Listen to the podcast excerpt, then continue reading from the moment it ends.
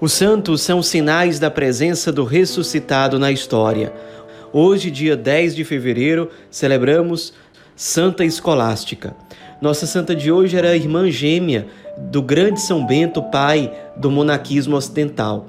Os dois nasceram em família rica e nobre da Nórcia, no centro da Itália, no ano de 480. Logo no parto, a mãe dos dois faleceu pai, que se chamava eu próprio, sofreu muito, mas se esmerou para dar uma educação em todos os sentidos muito boa, tanto para São Bento como para Santa Escolástica. Os dois tiveram uma ótima formação cristã, uma profunda piedade desde a infância. Quando São Bento estava em Roma, estudando retórica, Escolástica teve a iniciativa de consagrar-se a Deus. Ela mesma tomou a iniciativa de fazer um voto de castidade por amor ao Cristo. Quando São Bento retornou, ele fundou a Ordem Beneditina e, motivada pelo seu irmão e inspirada na espiritualidade beneditina, Santa Escolástica fundou a Ordem das Irmãs Beneditinas que tinham uma vida ainda mais isolada do que a dos monges beneditinos. Os monges ainda podiam sair para ter contato com as pessoas, para fazer pregações, aqueles que eram padres para presidir missas, enquanto que as irmãs ficavam 100% enclausuradas. O mosteiro das irmãs beneditinas ficava bem perto do mosteiro fundado por São Bento. Porém, os dois irmãos encontravam-se apenas uma vez por ano, por motivo de penitência, por ascese, e esse único encontro anual acontecia sempre durante o tempo da Páscoa. O grande Papa, São Gregório Magno, escreveu sobre a vida dos dois santos irmãos e sobre eles, São Gregório deixou um relato de um encontro muito bonito que aconteceu pouco antes do falecimento dos dois. Diz São Gregório Magno. Escolástica, irmã de São Bento, consagrada a Deus onipotente desde a mais tenra idade, costumava visitá-lo apenas uma vez por ano. O homem de Deus descia para vê-la numa propriedade do mosteiro de Monte Cassino. Um dia, como de costume, ela veio e seu venerável irmão desceu para encontrá-la, acompanhado de alguns discípulos. Passaram todo o dia em louvores ao Senhor e em santos colóquios. Quando anoiteceu, tomaram juntos a refeição. Estando ainda sentados à mesa, como a hora corria entre santas conversações, sua religiosa irmã lhe disse: Suplico-te que não me deixes esta noite, para que possamos falar até de manhã sobre as alegrias da vida celestial. Que estás dizendo, irmã? respondeu Bento.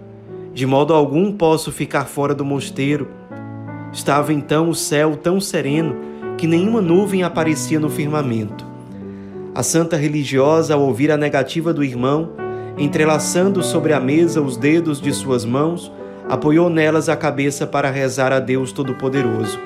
Quando a levantou, era tal a violência dos relâmpagos e trovões e tal a inundação produzida pela chuva que nem o venerável Bento nem os irmãos que com ele estavam podiam sequer transpor o umbral da sala em que se encontravam. Que Deus onipotente te perdoe, irmã, queixou-se Bento à irmã. O que fizeste? Eu pedi a ti e não quiseste escutar-me. Pedi ao meu Deus e ele me ouviu. Sai, pois, agora, se podes. Não tendo querido permanecer ali de bom grado, teve que ficar por necessidade visto que não podia sair de casa. E assim foi que passaram toda a noite velando, saciando-se ambos de mútua conversação e de santos colóquios sobre a vida espiritual. Escolástica, no dia seguinte, voltou à sua casa. Três dias depois, estando Bento em seu mosteiro, levantando os olhos para o céu, viu a alma de sua irmã desprendida do corpo penetrar o céu em forma de bomba. São Bento mandou buscar o seu corpo e o fez depositar no sepulcro que para si mesmo havia preparado.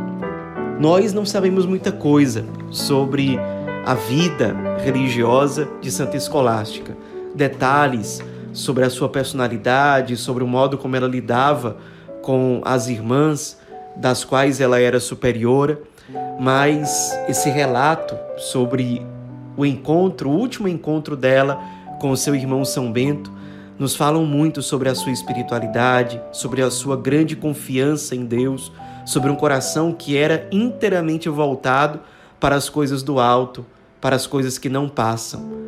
Nós podemos perceber também o grande amor fraterno que ela tinha por São Bento.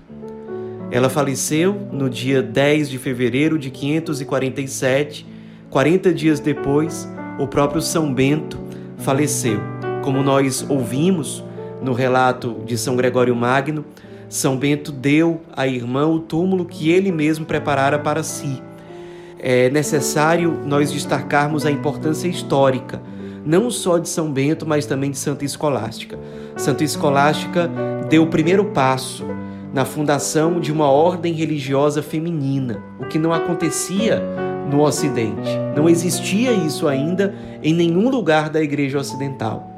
Ela foi uma precursora e tanto da ordem beneditina masculina como da ordem feminina surgiram várias outras ordens, congregações, institutos de vida religiosa inspirados nessas espiritualidades ao longo da história da igreja. Santa Escolástica, como fundadora, ao lado do irmão, marca a história da espiritualidade e da vida religiosa da nossa igreja. Peçamos a intercessão de Santa Escolástica para que nós também saibamos ouvir os apelos de Deus, saibamos cultivar uma profunda intimidade com nosso Senhor e a Ele tenhamos a coragem e o desprendimento de consagrarmos inteiramente a nossa vida. Santa Escolástica, rogai por nós.